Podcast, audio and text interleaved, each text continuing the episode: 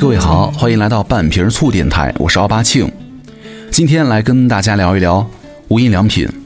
之前有个说法是说，一度成为地标的无印良品，现在的地位有点尴尬。现在你们还会去经常买这个无印良品吗？无印良品在中国的地位不保，真的只是因为贵吗？从什么时候开始，大家不买无印良品了？去年十二月份，无印良品的现任社长呢出现在了北京，为公司的家装业务做宣传。发布会结束之后呢，他就半开玩笑地问在场的中国人说：“你们觉得无印良品怎么样？你们会买吗？”问者大胆，答者也坦诚。有相当人的说：“不好意思，不会买。很喜欢无印良品，但是太贵了。”要知道，在此之前呢，鲜少打折的无印良品已经进行了十一次价格重新审视。其实也就是降价，对吧？却依然挽不回中国消费者的心，啊，能把降价说的这么好听，还什么价格重新审视，对吧？也只有无印良品了。其实我觉得大多数人也许和那些现场的人一样，对无印良品这个干净又简约的老朋友挺有好感的。之前，只不过昔日的铁粉似乎早又想不起来上一次逛无印良品是什么时候。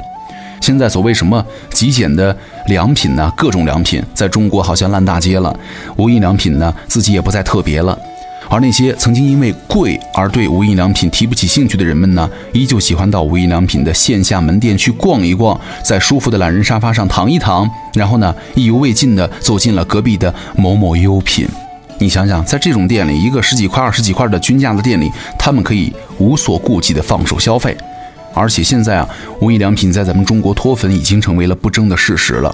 根据良品计划公布的二零二零年的第二季度的业绩报告，截止到二零一九年的八月三十一号，无印良品内地的市场的同店销售呢，同比出现了下跌，下跌达到了百分之二点二，粉丝正在加速离去。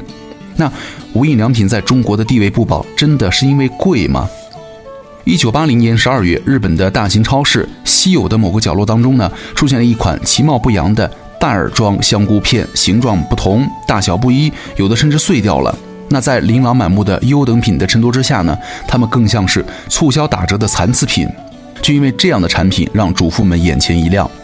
那一般超市的香菇片啊，舍弃了上不了台面的碎片，但是呢，价格贵，买回去之后呢，还得手动切碎。但是眼前这款香菇片呢，只有一半的价格，而且省去了很多砸碎的麻烦。超市的工作人员发现呢，这款香菇片总是能够在营业结束之前就被抢购一空了。那这次不起眼的售卖尝试，让这个稀有公司嗅到了一丝有趣的商机，于是无印良品正式出道了。一九八零年代的日本正处于泡沫经济的富裕当中，主妇们刚刚在隔壁商场买完了几十万日元一套的炊具，怎么会看得上这些便宜的碎香菇呢？但也许啊，是富裕的日本人在消费主义汪洋当中漂流啊，追逐了几十年，突然觉醒了。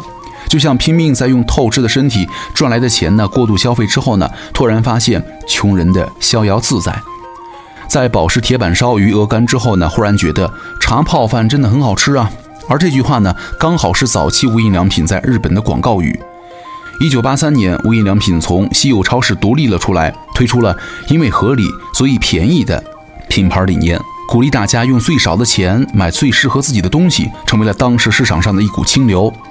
那日本学者三浦展在其社会观察力作《第四消费》当中呢，有一个观点说，如果说第三消费时代啊是大量生产、大量消费的时代，那么第四消费时代则是将消费行为与思考生命意义的连接的时代。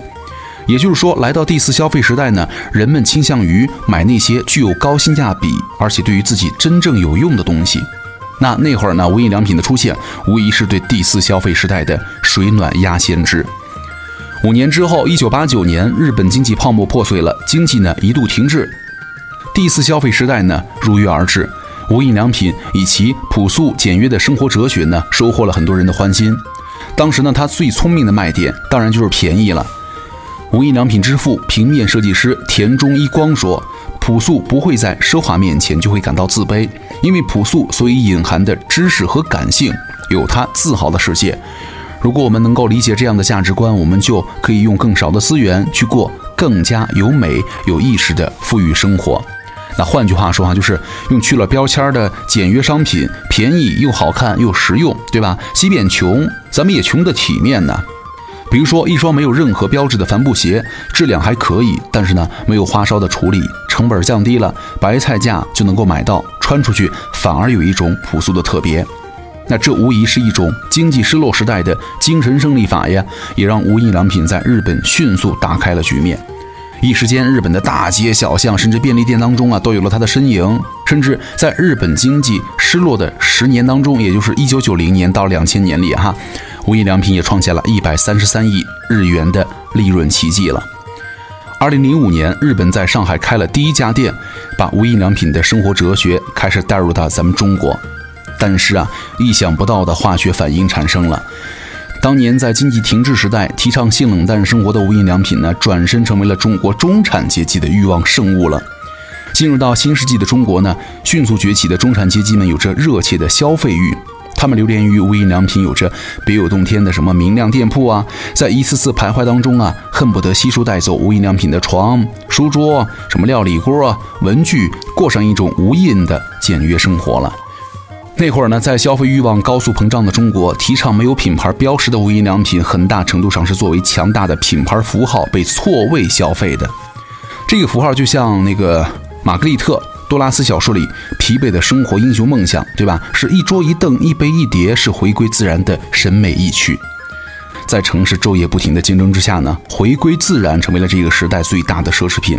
于是，无印良品的朴素啊和高冷反而刺激了消费者的购买欲。尽管一件简单的白色棉麻衬衫需要花费三百多块钱、四百多块钱，那一开始呢，这个无印良品在中国的定价之贵哈，有关什么关税啊和长途物流成本的考量，但似乎呢是无心插柳般的贵，反而成为了高端的象征了。对于自己被误读呢，无印良品有些无奈，却也难免窃喜。二零一二年，无印良品借势扩张，以每年新增三十到五十间门店的速度发展，同时呢，营收也大幅增加。截止到二零一五年的十二月三十一号，无印良品在中国拓展到了三十八个城市，门店多达一百二十一家，营收也从二零一一年的一百一十五点六亿元增长到了二零一五年的一百九十九点四亿元。作为一个外来品牌，无印良品的成功让人眼红。二零一五年的十二月份，上海淮海路七百五十五号门口排起了长队，在寒风当中，人们兴致勃勃地讨论着等一下的购物清单，也有人呢憧憬着在这家刚开业的杂货店新增的餐厅饱餐一顿。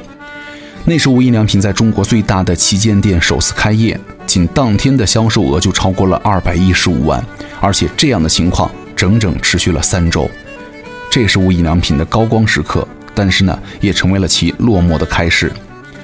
经历了2015年的巅峰，从2016年开始，无印良品在中国的市场可比销售增幅开始下降。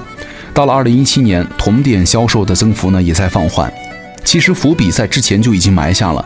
很长一段时间当中呢，中国消费者对于无印良品的品牌认知的错位，为它贡献了加速增长的营业额。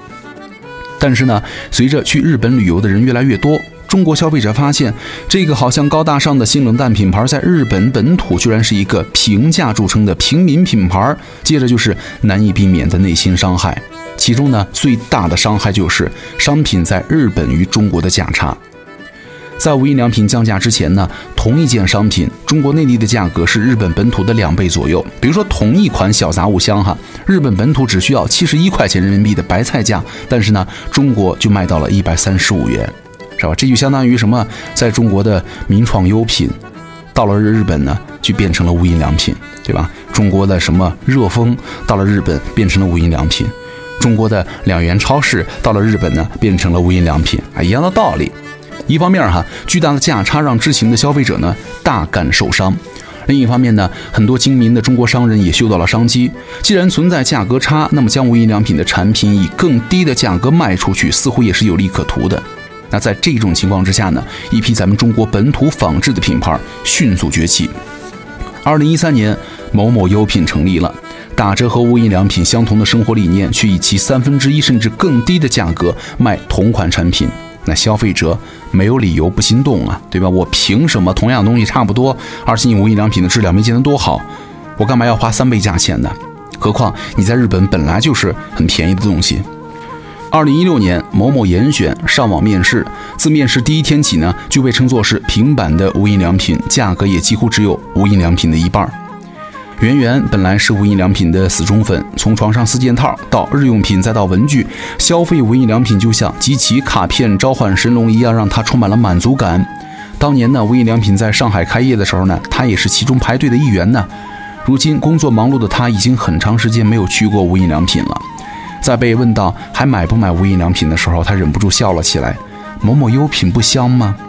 接着他展示了家里的软装照片，依然是无印良品的性冷淡风。但他说呀，看起来这么多无印良品风的家饰，其实呢，大多数都是在其他地方买的，便宜又方便。谁都明白，即便不是线下商店，线上同款良品呢，也早就泛滥了。只要搜某某同款，或者就能够以白菜价迅速拿下。那无印良品的高冷光环，终究在中国狂热的学徒的夹击之下黯然失色了。在感受到了中国人的精明之后呢，从二零一四年，无印良品便开始推出价格重新审视的政策，每年进行两次以上的降价，直到现在，一件以前需要三百块才能够买到的基本款的衬衫，一百二十块就能够买到。以前什么爆款的香薰机、懒人沙发，也通通比之前降了两三百块钱。但是这依然无法挽回中国粉丝的心。二零一八财年第二季度到二零一九年的第二季度呢，无印良品在中国市场上的营收、营业收入分别同比增长了百分之二十二点六、百分之二十一、百分之十八、百分之十四和百分之十，呈现了逐渐放缓和下降态势。截止到去年的五月三十一号，其第一季度的净利润呢，比去年同比大跌了百分之三十一，到四亿元人民币左右。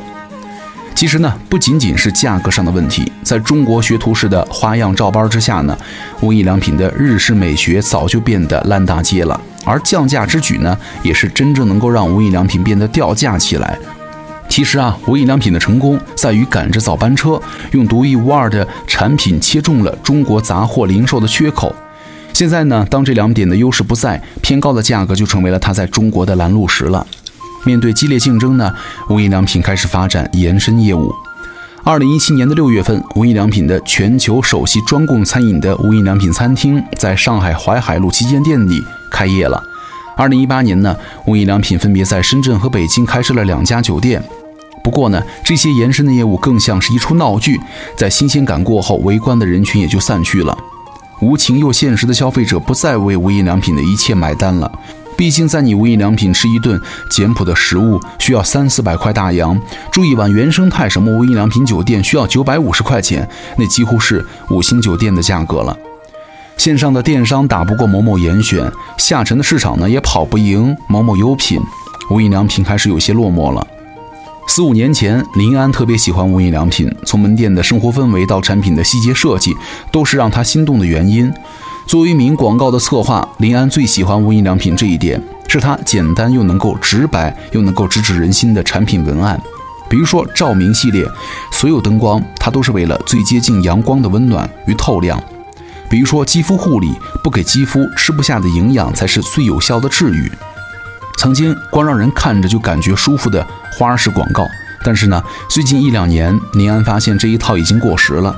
相比这种慢悠悠的文字，人们更容易被热闹的声画组合所吸引。在这个短视频遍地、时间加速碎片化的时代当中呢，无印良品就像是一个跑不起来的老人家，依旧喜欢用优雅的腔调告诉你慢、慢生活，对吧？也有人说，无印良品在中国的失手啊，是因为它太傲慢了，不肯了解中国市场，不肯放下姿态。但是呢，也许另外一种说法是更无印良品的。无印良品是一家太过于沉浸在细节里的公司，细节在周亦能覆周。二零一八年九月份，无印良品公司驻中国的职员哈接到了一项任务，和团队一起研究中国人的生活。期间，他们和中国人深入交流，观察各类人群的生活方式，记录下他们的吃饭、喝水、洗澡、睡觉等生活细节，再根据这些记录呢来研发新的产品。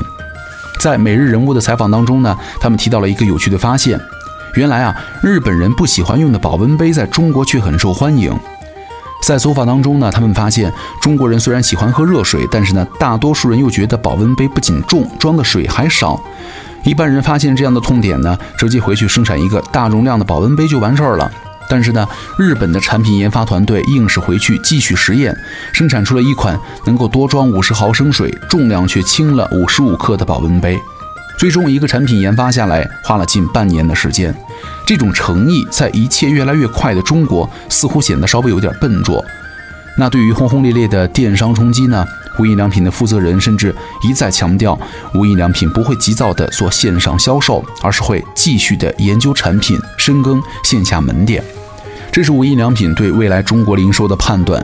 这一个判断呢，能否重现1980年无印良品在日本先知般的奇迹，咱们也不知道。